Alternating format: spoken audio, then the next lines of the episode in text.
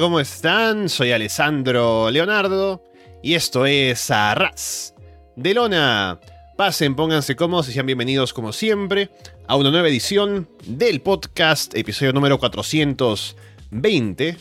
Gracias por ese botón de play, a esa descarga y es a través de Evox, de Apple Podcast, de Spotify, de YouTube, de Google Podcast o por seguirnos, por supuesto, en arrasdelona.com. Y estamos hoy en un eh, post pay-per-view o Premium Live Event de WWE. Temprano, es una tarde de sábado, tarde-noche ya, pero es porque tuvimos Money in the Bank desde Londres. Así que por el horario tenemos ahora la posibilidad de grabar algo temprano, este post-show, de un evento que estuvo entretenido sobre todo por el ambiente del público, que es lo, lo que sucede ahora en los Premium Live Events de WWE normalmente, cuando se van al extranjero, fuera de los Estados Unidos, y sobre todo en, una, en un ambiente como es el público de Reino Unido. Eso hizo que se elevara el show y hablaremos ahora en detalle sobre todo lo que pasó en resultados y demás, pero fue un show me parece entretenido de ver al menos por lo que rodeaba lo que iba pasando en el ring. Y para hablar sobre todo lo que dejó este Money in the Bank, tengo por aquí a Paulina Cárcamo. Paulina, ¿qué tal? Hola, espero que estén bien. ¿Sabes que yo al show venía con cero expectativa? Es más, venía bastante, no sé cómo decirlo, pero esa pega. Eso que veo, Rob, veo SmackDown, pero venía como la nada misma. Em, así que básicamente como que me acosté y vi el show y estaba entretenido. Eh, hubieron un par de cosas que no me gustaron, pero fueron las mínimas. Yo creo que lo más obvio va a ser como el primer combate, o sea, el, el, el Man in the Bank de los varones. Eh, pero ahí cuando vayamos en el detalle lo voy a explicar por qué, es claramente porque no va a ser eh, lo, lo, menos favorito mío. Pero más allá de eso, eh, se comenzó todo con el último combate, Alessandro, al fin. Estamos viendo la caída en directo de Roman Reigns y simplemente estoy disfrutando cada segundo. Disfruté cada segundo de ese último combate. Así que podríamos comenzar simplemente a analizar lo que pasó hoy día en Money in the Bank. Bien, vamos entonces eh, con el show, empezando con ya el combate que decías aquí, Paulina, que es el Money in the Bank Ladder Match masculino. Estaban Ricochet, Shinsuke Nakamura, Santos Escobar, Butch, LA Knight, Damian Priest y Logan Paul. LA Knight es claramente el que está más over con el público, al punto de que cuando baby faces como Ricochet, Nakamura, Santos van por él, abuchean, incluso Butch, que es el local, ahí en Inglaterra, todos se unen para golpear a Logan Paul al inicio. Paul luego está subiendo la escalera y, todos otra vez colaboran para sacarlo del ring. Butch golpea usando un bate de cricket. Paul convence a Priest de que lo ayude a armar unas mesas. Luego como que quiere celebrar, pero Priest lo tumba de un golpe. Ricochet salta en medio de una escalera, armada en el ring hacia afuera. Priest está echado sobre una escalera en, el, en puente, entre el ring y las gradas metálicas. Paul le salta encima en un frog splash desde el filo del ring. Nakamura lanza a Ricochet de cabeza en un German suplex desde una escalera en puente. Nakamura luego le aplica un GTS a Knight, aunque es disimulado, ¿no? Porque lo agarra, le hace el GTS y luego como que el golpe fuerte es un rodillazo o algo así después. Pero aplica un GTS, por lo que vi. Luego Nakamura, eh, no, Butch tiene a Santos en un sleeper hold. Ambos echados en la escalera. Ricochet le salta encima en un 450. Priest sube la escalera y Knight lo lanza en un back suplex. Butch salta en un moonsault desde una escalera en ringside sobre todo el mundo. Santos y Knight están parados en escaleras, lado a lado, y Santos desde ahí lo lanza con un huracán rana. Knight empuja una escalera con Ricochet y Paul, que estaban subiendo arriba. Y la idea es que al caer tienen que detenerse en las cuerdas, ¿no? Es como algún spot que alguna vez hizo Nick Jackson, por ejemplo, ¿no? De, de pararse. Alguien más lo ha hecho. Christian Cage en algún momento. Bueno, ha pasado varias veces. Pero en este caso, no llegan a, pararse limpio en las cuerdas, ¿no? Como que el pie, la pierna de Logan Paul pasa por un costado, la escalera también como que se cae. Así que están como, de alguna manera, todavía en las cuerdas, pero no como quisieran estar, ¿no? Pero un poco apoyándose en la escalera y entre ellos se acomodan para salir al otro lado, hacia afuera del ring. Y desde ahí, sin estar todavía en una posición muy cómoda, Ricochet saca un Spanish Fly para lanzar a Logan Paul hacia las mesas afuera y es una locura porque se ve como que eh, peligroso, ¿no? Porque no están bien acomodados, no se ve limpio el movimiento, pero lo lanza así casi de cabeza al piso.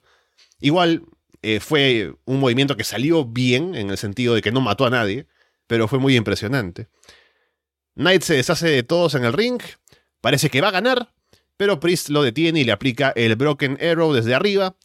Priest sube y se lleva la victoria, así que Damian Priest es el señor Money in the Bank. Sí, a ver, primero el combate a mí me gustó harto. Estuvo muy entretenido, sobre todo por la dinámica del público, que aquí ayudó bastante el público de Londres.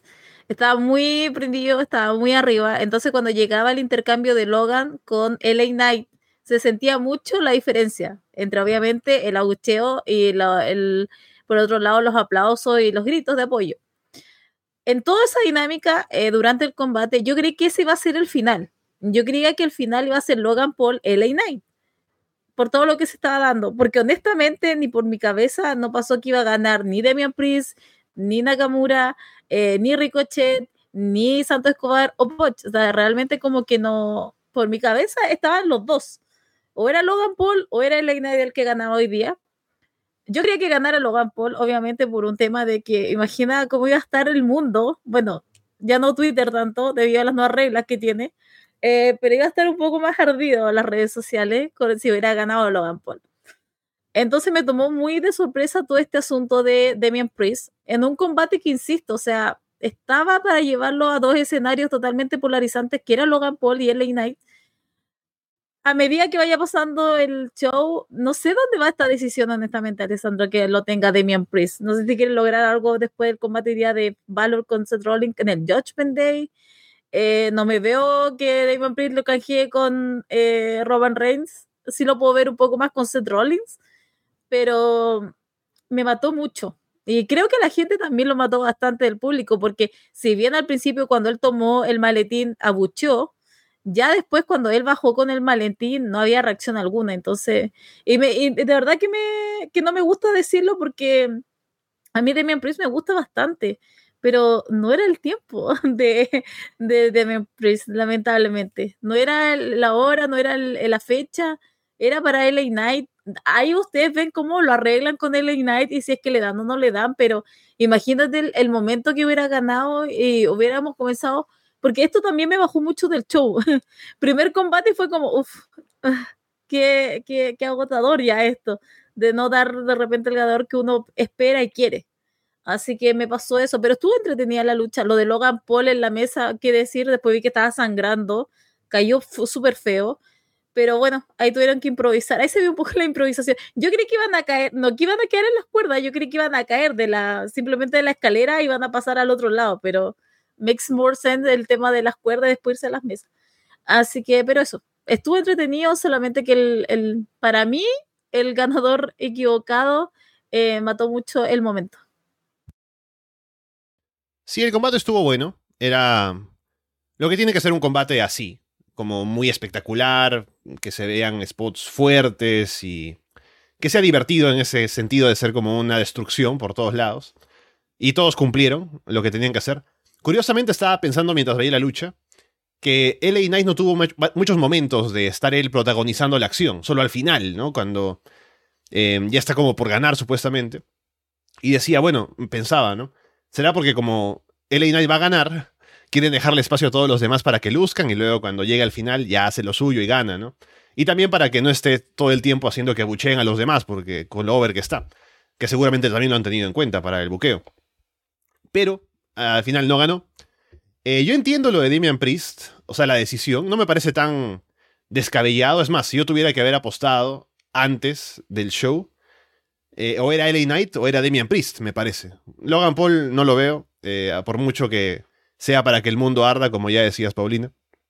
Pero de toda la gente que está en el combate, el que está con un push ni siquiera es LA Knight, es, es Priest, como parte de George Day.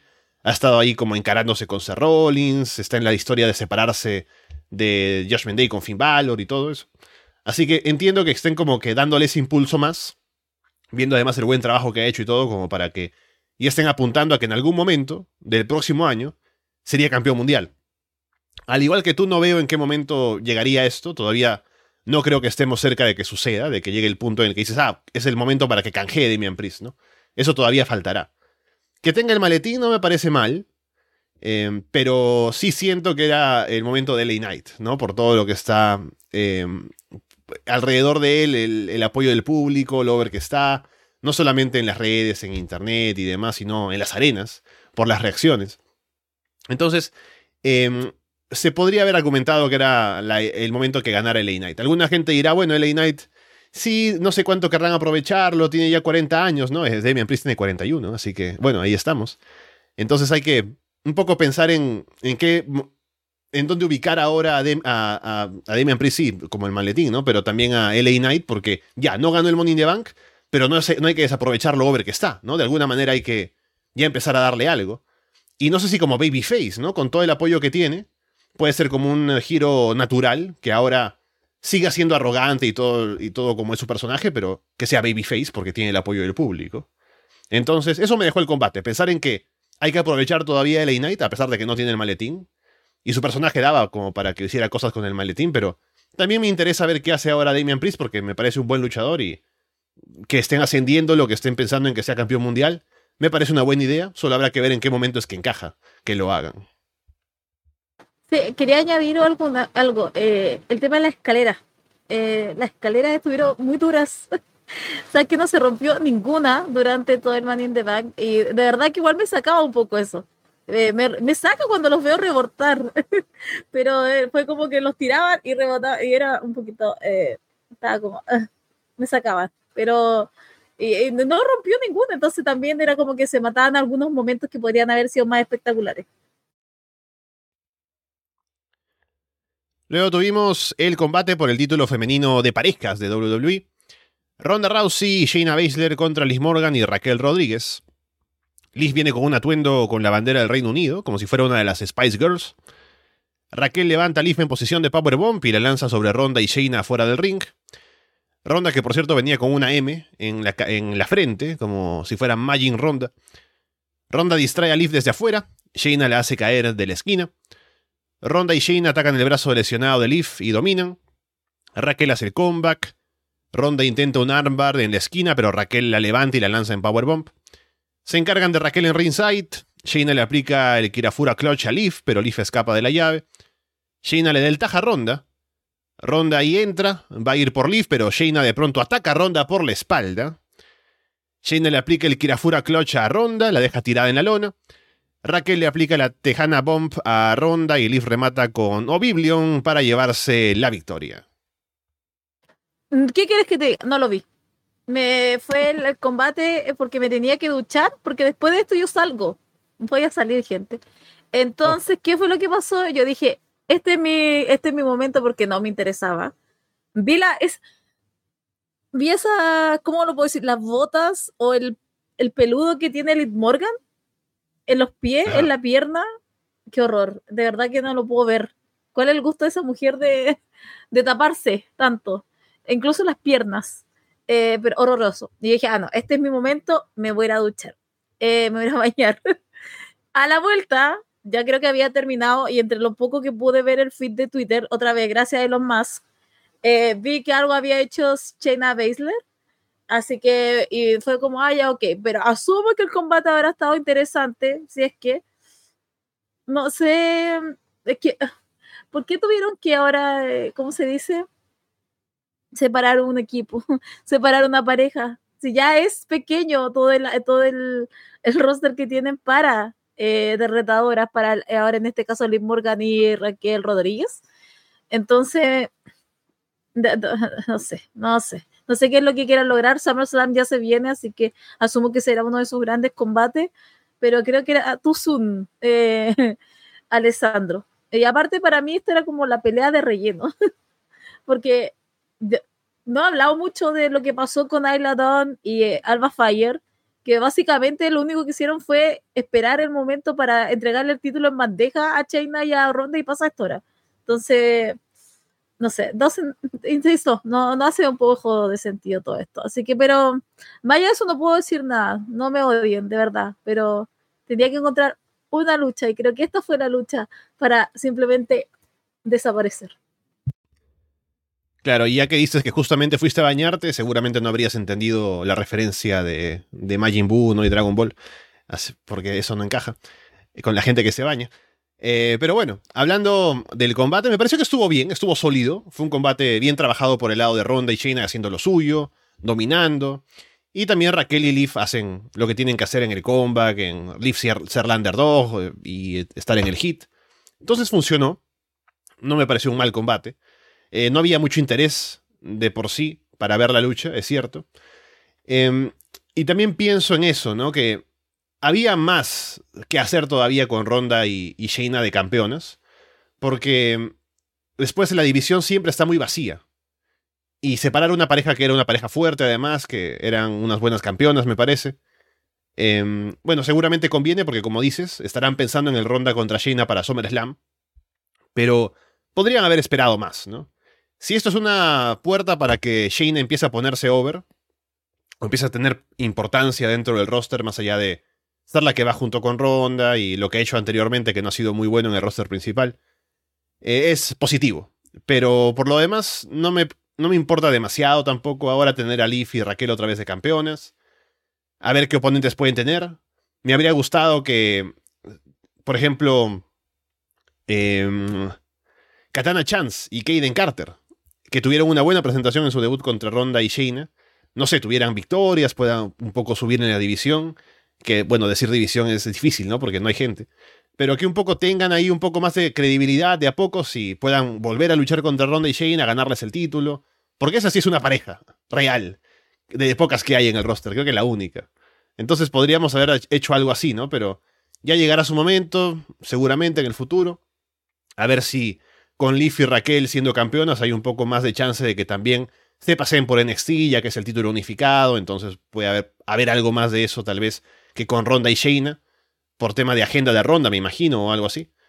Pero bueno, habrá que ver. Eh, por lo demás, no muy interesado en lo que vaya a pasar después con este título y a ver si al menos se lleva un combate interesante al final entre Ronda y Shayna, ¿no? Que habrá que ver cómo lo venden también, porque fue Shayna quien atacó a Ronda por la espalda, con lo que uno pensaría que Shayna va a ir como la Hill, pero es difícil tener a Ronda como babyface, sobre todo haciendo promos. Entonces eso va a ser complicado si lo quieren vender así, pero habrá que ver.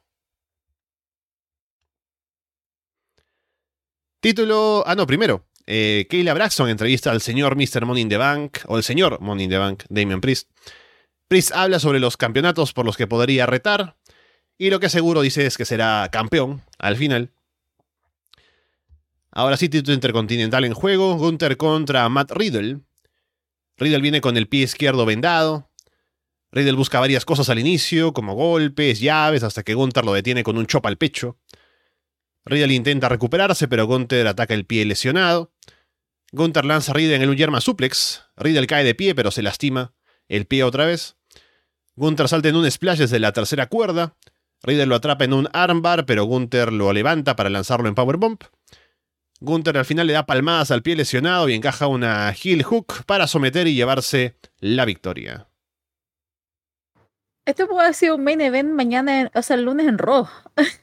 Eso me pareció. Estuvo buena la acción, pero aparte porque igual yo estaba esperando el regreso de Randy Orton.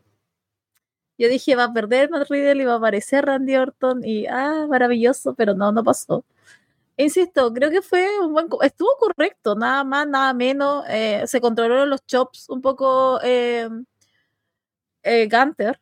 Eh, pero, insisto, creo que esto podría haber sido perfectamente el lunes un main event de Raw. y no se sintió nada más. Lo devaluado que está Matt Riddle. Está muy devaluado. Bueno, sí que obviamente pasó por sus problemas y su rehabilitación y después vino un periodo en que obviamente antes de eso incluso Randy Orton ya no estaba, pero eh, sí, no sé, hay algo que ya no me pasa que me pasaba antes con Madrid cuando lo veía. Hay, algo se perdió. Pero más allá de eso fue, estuvo bien. Creo que está, por lo menos tenía el factor Gunter. Eso puedo decir. Que no, no me pasó en la lucha anterior que fue como, ah, ya, bueno, lo puedo vivir sin verlo. Acá no tenía que verlo y lo vi, estuvo bien, estuvo correcto, pero creo que fue eso. Sí, fue un combate limitado por la historia, porque había que vender la lesión de Riddle y que no estaba al 100% y trabajar en eso. Pero el combate al final sí fue bueno, para el tiempo corto también que tuvieron y con ese, eso como centro de la historia que estaban contando. no podían hacer todo lo que podrían haber hecho tal vez en un combate con más tiempo, con Riddle luchando al 100, ¿no? Y, y pegándose con todo. Pero al final estuvo bueno, al menos en los momentos que tenía que conectar con el público, conectó, levantó a la gente, con los combats de Riddle, con Gunther matándolo. Así que funcionó, sin ser la gran cosa que podría haber sido, pero no, se quedó a medio camino lamentablemente. Tal vez haya otro momento en el que puedan enfrentarse, pero no creo que sea en SummerSlam, porque justamente, luego del combate, aparece Drew McIntyre y encara a Gunther en el ring. Gunther lo empuja o le empuja la cara y Drew lo tumba con un cabezazo, para luego rematar con la Claymore Kick y Drew termina levantando el título intercontinental para celebrar. Así que ahí está bastante claro cuáles son sus intenciones y lo más probable es que sea para SummerSlam que se enfrente con Gunther al fin un hombre de verdad, eh, grité, porque al final como que eh, solo se escuchó la música, enfocaron al, al, público y otra vez yo, Randy Orton, no, era Drew McIntyre, igual grité. ¿Qué se supone que era la condición para que volviera Drew McIntyre? Se supone que le tenían que pagar más plata, ¿o no? ¿Estaba viendo más dinero? Era un tema de, de, dinero, pero creo que era más un tema creativo, me parece, según los rumores, ¿no? Los, los reportes que dieron por ahí. Mm, ya, entonces lo logró. Asumo que este va a ser nuestro próximo campeón intercontinental. Eh, creo que se lo necesitábamos, porque honestamente si tú ves como toda la fotografía de Whole Picture, o sea, uno dice que le podría quitar en este, en este momento a ante el título y Drew McIntyre está ahí ahora. Así que nada, me entusiasmé bastante, insisto, un hombre de verdad. Eh, cuando iba a hacer la Claymore, yo creí que eh, se iba a arrancar Gunter, la típica de arrancar, y no, mm. le conectó y eh, cayó y ah, se sentía aún más grande Drew McIntyre. Así que nada, estoy esperando todo eso, que se terminara el reinado de, de Gunter. Y que, eh, que, por favor, de verdad que yo lo vengo pidiendo hace mucho tiempo, que por favor le entregue del amor y el respeto que merece Drew McIntyre. Ese hombre cargó en la peor época que pudimos haber vivido, que fue la época de la pandemia y el hombre estuvo ahí a la altura y creo que nunca se le ha nunca se le ha tratado de la manera que corresponde y nunca se le ha podido entregar el amor de vuelta a Drew McIntyre como corresponde, porque siempre está perdiendo, está haciendo ese segundón. Así que espero que de aquí eh, empieza, hayan encontrado el camino correcto con Drew McIntyre. Sí, eh, ha sido un buen reinado de Gunther. Ya tenemos a su siguiente oponente, eh, bastante claro, que es Drew McIntyre. Y mientras veía el combate también y pensando un poco en el reinado, que tanto lo, ponen over en comentarios, decía, eh, ya, Gunther es un gran campeón, pero ¿quién puede pararse al frente y, quitarle el título, no? Si no es Randy Orton o un hombre importante. Y aquí tenemos a Drew McIntyre, o sea, en los combates anteriores de Gunther, en los más recientes al menos, uno no ve que el oponente le vaya a ganar. O sea, le dará un buen combate, pero es difícil pensar que le van a quitar el título porque tiene que ser alguien que sea realmente creíble de ir a quitarle el título a Gunther. Uno podría decir, bueno, se puede usar ese título o ese campeón para poner over a alguien en ascenso, ¿no? Pero me parece que Drew McIntyre viene con, un, con bastante ímpetu ahora en su regreso, que es un tipo que fácilmente puedes ver ganando el título, siendo un gran campeón también, así como Gunther, tomando esa, esa batuta para hacerlo, para hacer la continuación del reinado ahora con, también con alguien que pega duro como él y siendo babyface, lo cual lo hace diferente. Así que yo pienso que es el momento para quitárselo, seguramente como digo en SummerSlam. Así que me entusiasma tener a, a Drew McIntyre de vuelta y también pensar en lo que podría ser su reinado como campeón intercontinental. Cody Rhodes contra Dominic Mysterio. Dominic se hace perseguir por Cody. Cody se quita el protector de la mano, mostrando que ya está sano y Dominic se asusta, se quiere ir, pero Cody va a traerlo de vuelta. Cody busca el Crossroads, Dominic sale del ring, se va entre el público, pero Cody lo trae otra vez. Rhea Ripley distrae a Cody desde afuera y Dominic aprovecha para atacar. Dominic toma el control. Hay un cántico de Dom, es un wanker, que es una jerga eh, del Reino Unido. Dominic intenta aplicar los tres amigos, pero Cody termina lanzándole en un suplex frontal. Dominic va por el 6-19, pero Cody lo atrapa. Le da vueltas y le aplica el Alabama Slam. Cody aplica el Cody Cutter, remata con el Crossroads y se lleva la victoria. Combate de Raw, ni siquiera daba para 20 eh, Es que, ¿sabes qué? Voy a tratar de no, porque de verdad que a mí me gusta harto Dominic Misterio. Eh, siento que la gente es muy dura con él, todavía. Todavía la gente es muy dura con Dominic Misterio. Eh, pero ah, leí un comentario bastante acertado que decía, es muy extraño que eh, Dominic todavía no haga cundir, no haga rendir ese abucheo y ese odio que tiene la gente en el ring. Porque de verdad que en el ring sigue siendo promedio, más abajo del promedio incluso. Entonces, no sé, como que no, no aprendido eso de la psicología eh, para que ese, ese la sola presencia de Dominic ya es motivo para que se gane una- un gran abucheo. Pero después cuando tú lo ves en, eh, cuando pelea y cuando está en lucha, es como si pasara la nada misma. Entonces, estoy tratando de ser lo menos dura pero siento que estoy siendo un poco dura. Eh, pero eso me pasó ahora. Bien con Cody, o sea, ¿sabes qué? Si Cody Rhodes va el próximo año a WrestleMania otra vez por, contra Roman Reigns, yo creo que va a ser igual la reacción que la que tuvo este año, porque es increíble. Esa canción la cantaron completa. Siempre en Estados Unidos el wow, ya acá no, estaba la, la corearon completa. Bueno, lo que permitió la W en la entrada. eh, pero ese hombre todavía está arriba. Así que, y ya ha llevado el, el plano de esta lucha, insisto, pelearon todo bien y pasó lo de, pasó lo de Dominic. Punto aparte para Rhea Ripley, que wow, Dios santo, yo me fui desmayada. Me encantó ese look que tenía, así que yo estaba, pero ah, ría por Dios. Eh, así que, pero eso me pasó. Fue, fue, fue un trámite nomás para Corrods esta lucha. Es más, yo creí que iba a ser un trámite para que entrara Brock Lesnar. Tampoco pasó. Ok, insisto, pasó, pero fue eso. Simplemente un trámite para Cody Rhodes dejar claro que está por sobre Dominic Mysterio y, y vamos a ver qué es lo que le depara al, al bueno del, del American Nightmare. Sí, eh, un combate de Raw directamente.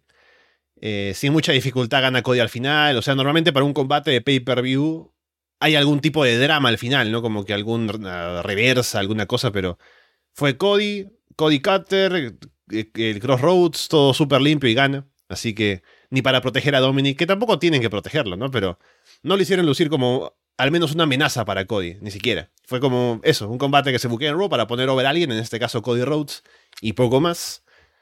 Y sí, es una lástima que todavía Dominic no pueda eh, capitalizar todo el odio que recibe del público como para hacer algo más dentro del ring, porque se queda también ahí a medias en este rol, que es para poner over a alguien más y, no lucir tanto él mismo, ¿no?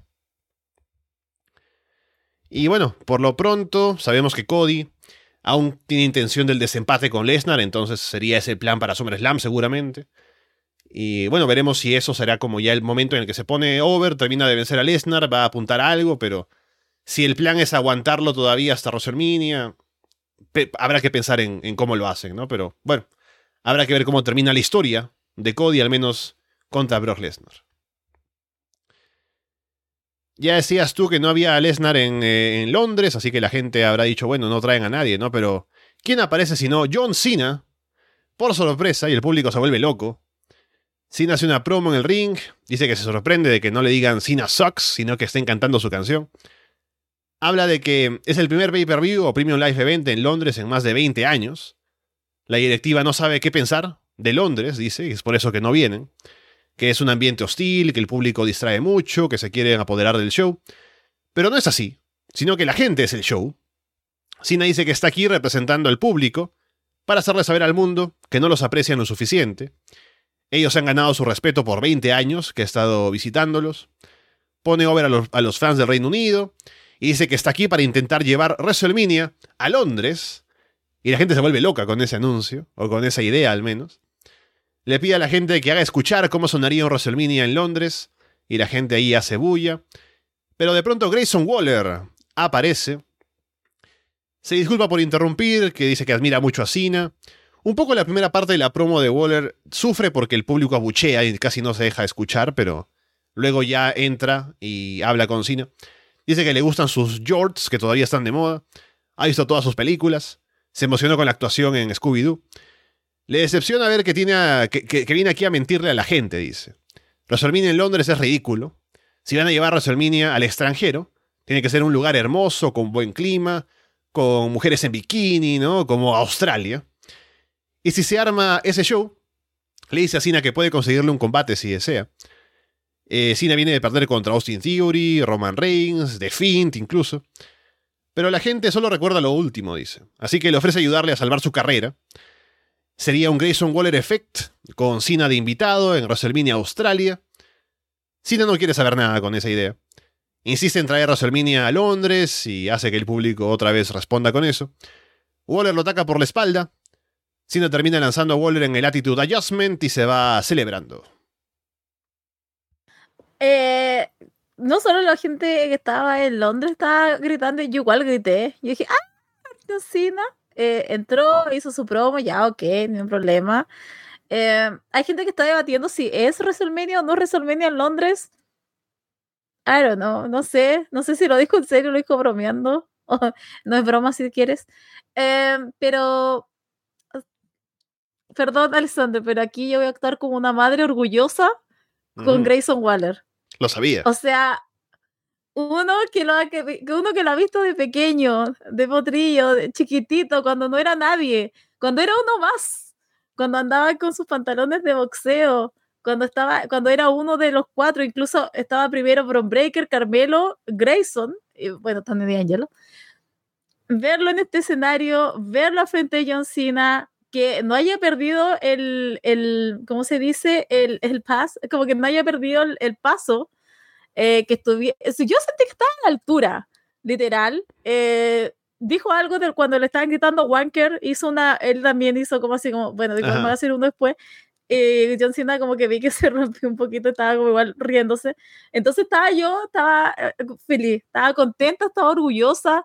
Todo lo que he venido diciendo acerca de Grayson Waller todos estos años, maldita sea, acerca de cómo es en el micrófono, de cómo se puede desenvolver, de que ese hombre solamente hay que sacarle el finisher que tiene, que es una ridícula, pero aparte de eso es muy bueno, de verdad que es muy bueno. Y creo que hoy día lo puedo demostrar, eh, como decían por ahí, Austin Theory, pero con talento, con carisma, eh, creo que se puede demostrar un poco más, pero de verdad, o sea, ¿qué más puedo decir? Estoy muy contenta, es más, creo que lo voy a ver nuevamente ese segmento, solamente para, porque estaba muy ansiosa, estaba con mucho miedo, estaba como, ay no, ya, ya veo que lo va a arruinar, ya veo que va a decir algo incorrecto, eh, John, algo va a pasar, le va a decir, pero no, todo se dio espectacular y después al final creo que quedó un poquito más rápido lo que hizo John Cena, obviamente, pero había que apurar las cosas, supongo, en, en, en Man in the Bank.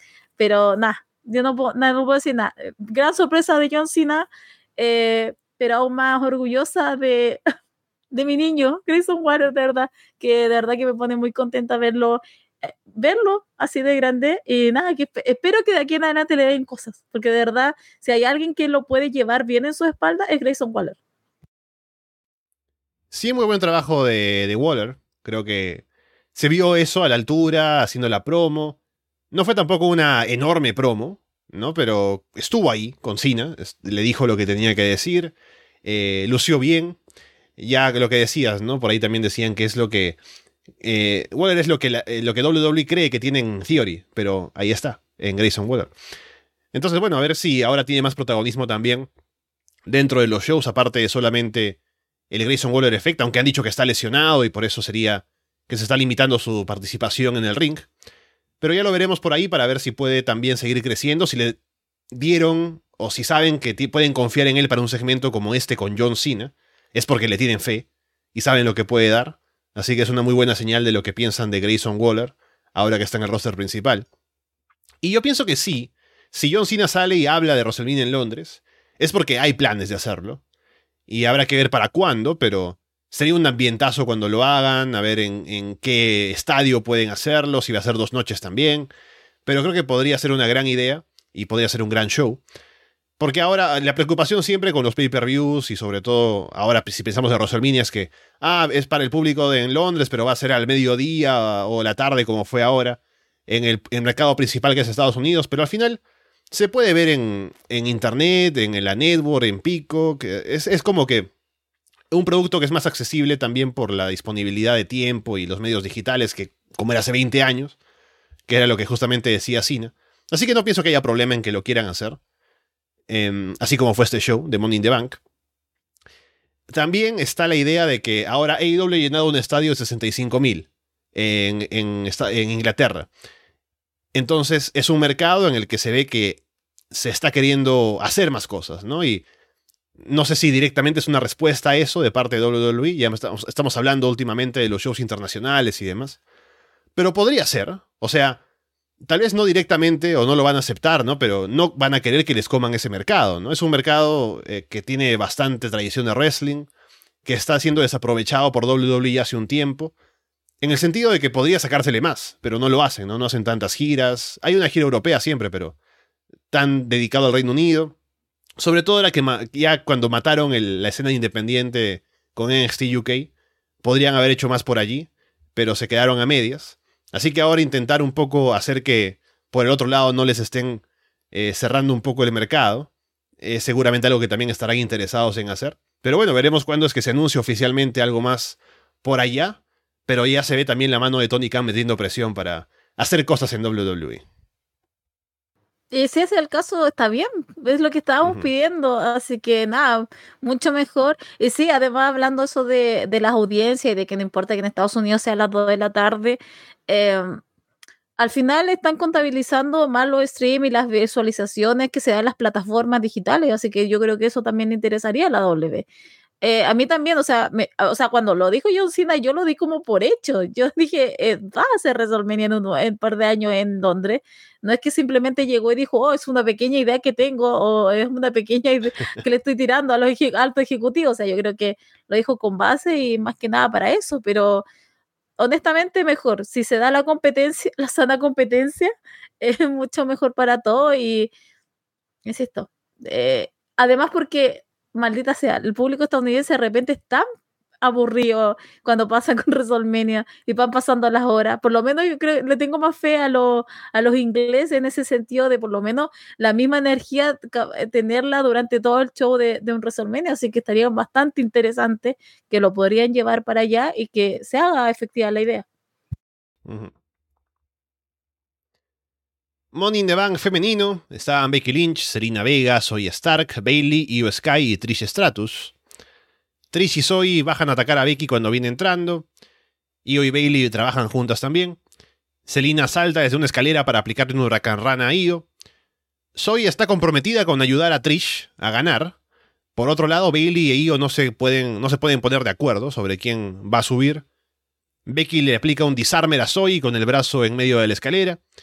Trish lanza en Head Scissors desde la escalera a Becky, a Bailey.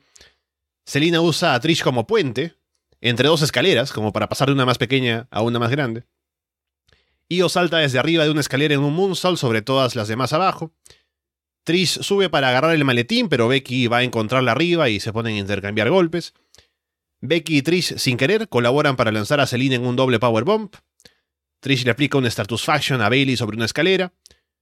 Hay una escalera en puente entre el ring y la mesa de comentarios. Becky lanza a Trish ahí encima en un manhandle slam.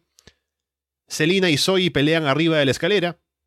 Selina golpea a Zoe con la chancla y la lanza en un Sunset Flip Powerbomb sobre una escalera en puente abajo y se ve bastante dura la caída. Io está por agarrar el maletín, pero Bailey empuja la escalera para hacerla caer. Más temprano habían intentado esposar a Bailey o a Becky a una esquina. Becky luego usa a la esposa que está todavía abierta para jalarle la boca a Bailey. Luego están peleando en la escalera. Eh, Io vuelve para terminar esposando a Becky y Bailey juntas en el medio de la escalera, agarradas de la mano. Con eso Io puede subir. Sube además por encima del cuerpo de Bailey para descolgar el maletín y llevarse la victoria. Así que tenemos ahora a Io Sky como Miss Money in the Bank. Eh, ¿Sabes que yo tuve un pequeño problema con este combate? Eh, que si bien me gustó, pero fue como dividido en dos partes, porque había una parte que estaba luchando por el maletín y había otra pelea que era Zoe, Becky y Trish. Y hubo bastantes minutos en que más estaba enfocado como en esa pelea que más lo que se estaba dando en el combate de un Money in the Bank. Entonces, eh, estaba como, ¿por qué no le dieron una pelea entonces a estas tres en, un, en el Money in the Bank? Aparte que se saquen las ganas, no sé, o que por lo menos lo cocinen un poco más hasta SummerSlam.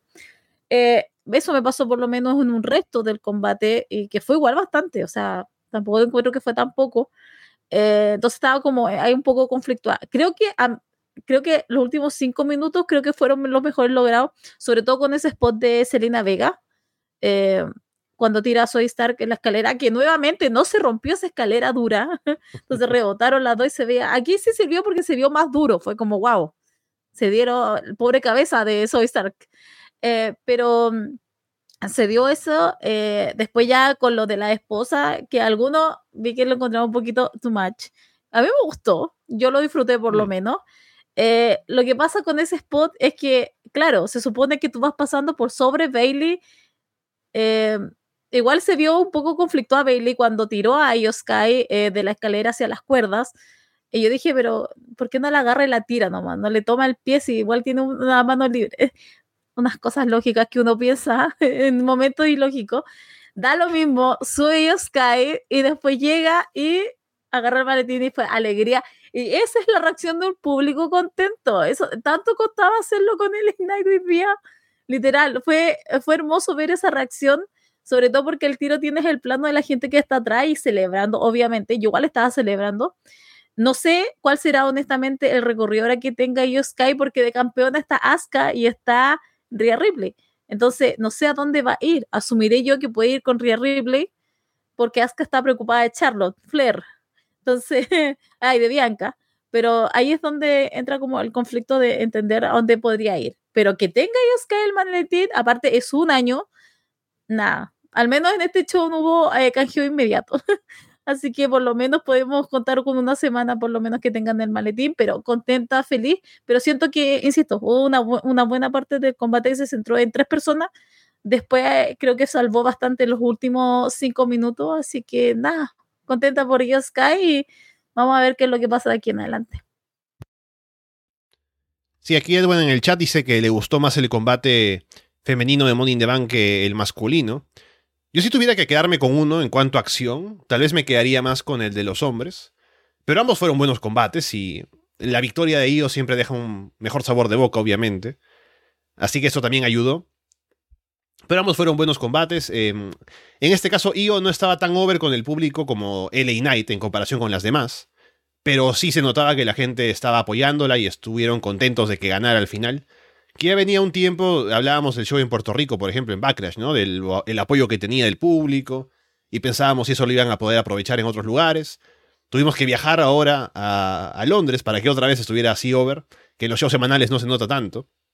Pero veremos ahora que ha ganado el Money in the Bank, eh, cómo lo manejan, ¿no? Que me imagino que si vamos a estar ahora con la historia de salirse de, de Damage Control, y además que Bailey fue quien la atacó primero durante este combate, justificación para que luego Io haya respondido, entonces podría ser ella la babyface frente a Bailey y a Dakota, que serían las heels.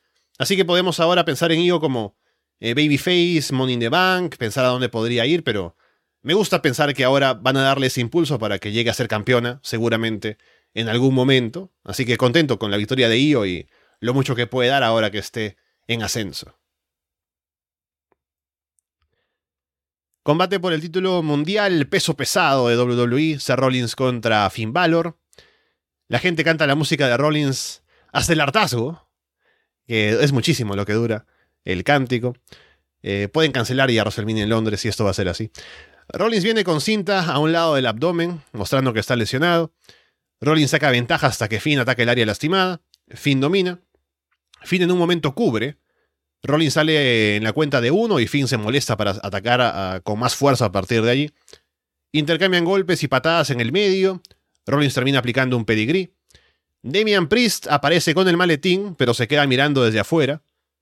Rollins se distrae encarando a Priest afuera. Finn aprovecha para atacar. Le aplica dos cup de grass en ringside a Rollins. Finn va por otra cup de grass en el ring. Priest se levanta, como para meterse o algo. Y Finn ahí como que se lo queda mirando, como que no sabe qué, está pasando. Rollins esquiva el ataque de Finn y aplica el curve stomp para llevarse la victoria. Y luego se ve a Finn y a Priest discutiendo en el ring. ¿Sabes qué? A mí no me gustó nada. O sea, no es que no estuviera mal, o sea, que yo no pude conectar con esto. ¿Y sabes por qué no pude conectar con esto, Alessandro? Porque ahora estoy contigo. Me mató mucho esa entrada de Seth Rollins.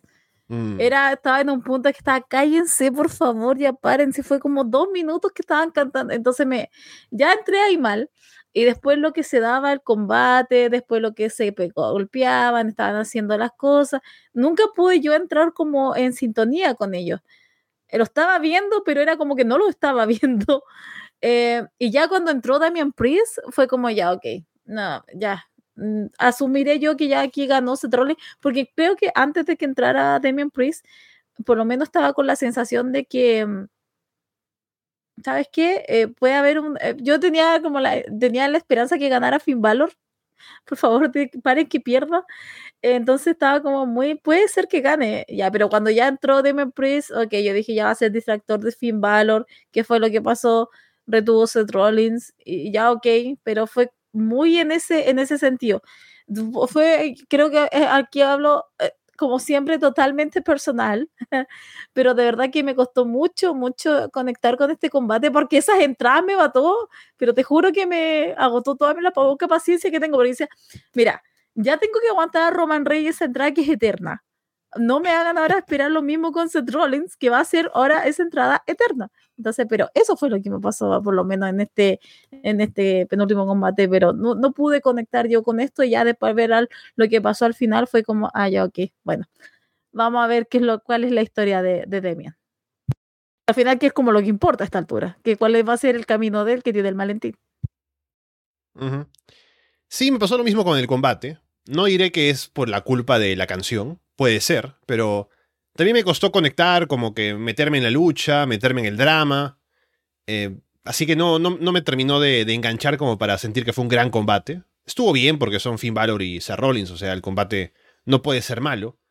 Pero sí, sentí como que no ofreció algo como para que se sienta tan importante, ¿no? Y luego aparece Damian Priest y uno se pone a pensar en ya, en el futuro, directamente, ¿no? Como qué va a pasar con Damian, qué va a pasar con, con Finn Balor, con Josh Day, eh, si, va a, ca- si va cobrar en algún momento, que no creo que sea ahora.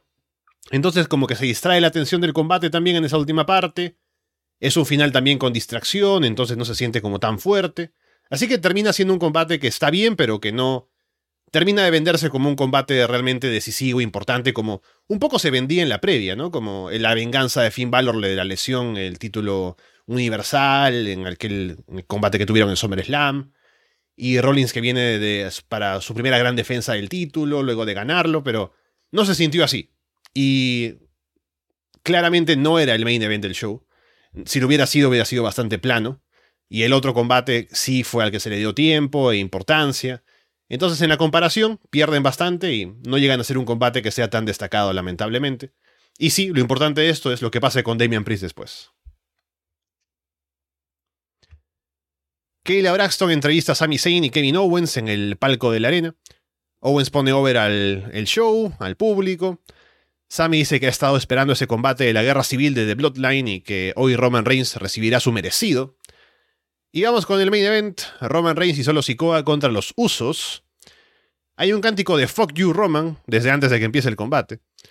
Solo muestra que tiene la ventaja en fuerza al inicio. Los Usos se combinan y toman el control. Roman le grita solo para que le dé el tag. Y como que a Solo no le gusta, pero le dé el tag a Roman. Roman entra, detiene a Jay. Los Usos se combinan otra vez. Roman baja del ring para hablar con Paul Heyman y Solo afuera.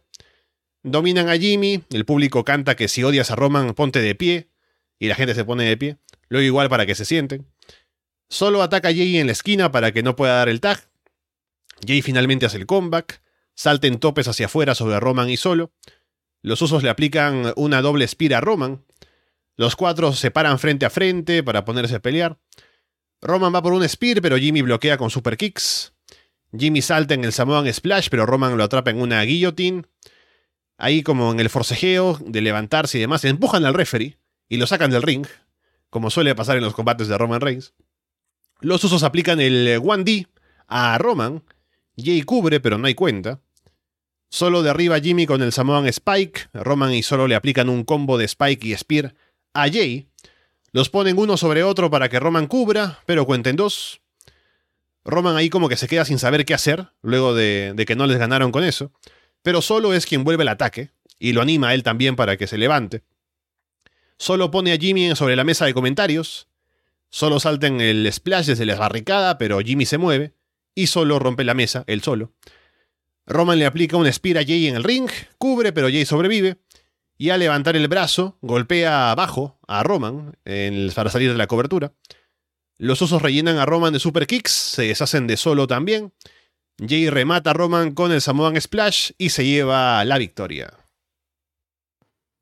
Al fin un payback para esta historia de mierda, porque de verdad que mira, yo estaba muy indiferente a esto. Yo dije, va a pasar lo de siempre, el árbitro caído, que el drama, que fueron 10 minutos de mirarse. Honestamente, si hacemos aquí, ponemos el cronómetro y vemos cuántas veces solamente se miraban y con la mirada se decían todo, fueron fijos 10 minutos de lucha. Em, como todo lo que podía pasar en un combate de Roman pasó, pero pasó al contrario. O sea, hubo ese conteo de Jay, yo, yo lo estaba sufriendo, te juro, cuando tenía Roman y el público contaba, llegó hasta 10, creo, el conteo. Yo dije, otra vez lo mismo. ¿Será posible que yo otra vez vuelva a hablar en un directo que Roman Reigns ganó con lo mismo de siempre? Ya, ok. Llega el instante en que se mete solo Sikoa, en que hacen caer a Jay y a Jimmy, en que los, los puso de la misma manera que a Edge y Brian. Y yo te juro que en ese minuto yo estaba con este vaso que tenía acá, estaba así. ¡Oh! Y dije, no, mentira que va a ganar ahora. Porque más encima estaba en estábamos en el, en era las seis y media acá en Chile. Y yo dije, mentira que este va a ganar de esta manera. Ya yo dije, hasta altura hasta ni lo uso, le importa.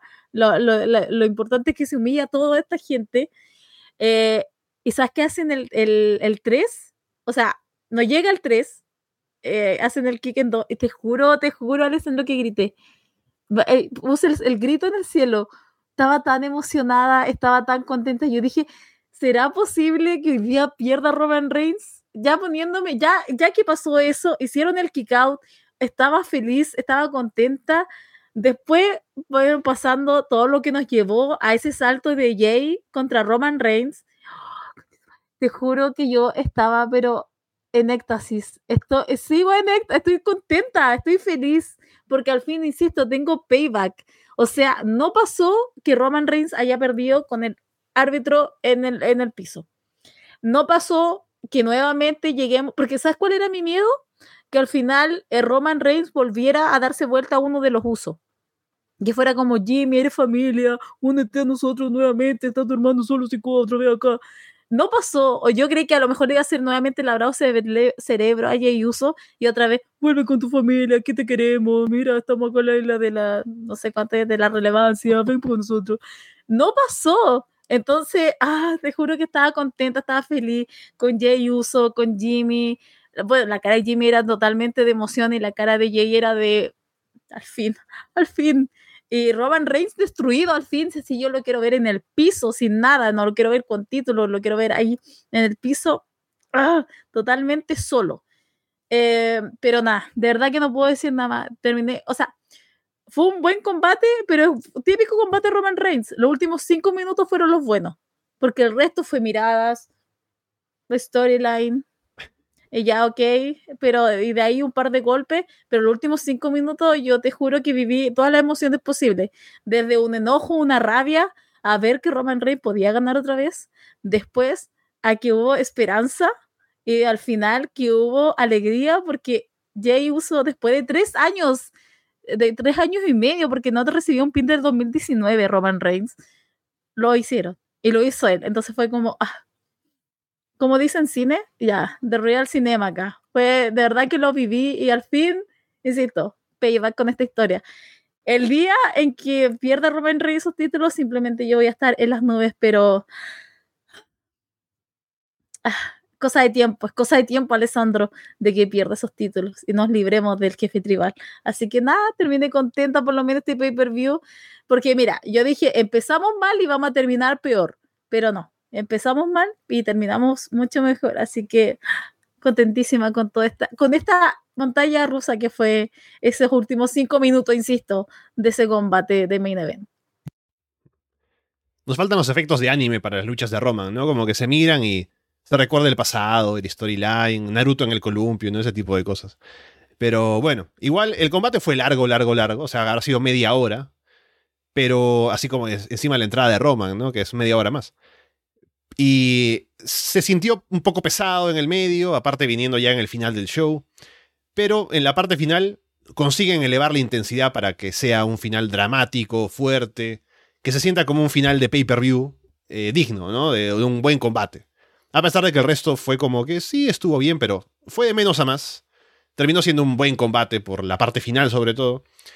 Y el resultado también, que hace que este combate sea histórico, memorable, ¿no? Para el público estando en pay-per-view en Londres, Money the Bank, Main Event. Roman Reigns pierde luego de más de tres años de no comerse ningún pin. Entonces es un momento que es importante en la historia del reinado de Roman Reigns, de los mil días y todo lo demás, y que seguramente conducirá a que en SummerSlam tengamos Roman contra Jey Uso por el título, que no creo que lo gane Jey, pero al menos es un paso lógico en la historia ahora, luego de cómo empezó lo de Bloodline con Jay, con todo esto, y ahora que Jay sea quien finalmente lo cubre, me parece que fue una forma bastante inteligente de hacer eh, eh, la continuación de esta historia, ¿no? Y ahora también quedará por ver si esta derrota afecta a Roman como para que termine de sacar a solo también del grupo, se quede solo eh, él, de no estar con nadie. También qué pasa con Paul Heyman, ¿no? Así que puede traer consecuencias esto de que por fin Roman haya perdido. Pero claro, sigue siendo el campeón. Y me imagino que lo seguirá siendo todavía por un largo tiempo más. Pero bueno, al menos fue un momento eh, memorable, histórico al final de Money in the Bank, en un show que tuvo sus, sus momentos. Así que me pareció que fue al final un show bastante digno de ver. El ambiente en Londres también lo elevó bastante, así que quedé contento terminando de ver el show, considerando todo lo que pasó durante eh, el evento. Así que bueno, eh, con eso, Paulina, vamos cerrando esta edición de Arras de Lona. Comentar que ya que estamos aquí ahora hablando y hemos cubierto la mayoría de lo que ha pasado en WWE en la semana, porque todo conducía a Money in the Bank, no tendremos directo mañana, ya volveremos seguramente la próxima semana, sí, en domingo, para poder cubrir las noticias, todo lo que va pasando por otros lados también.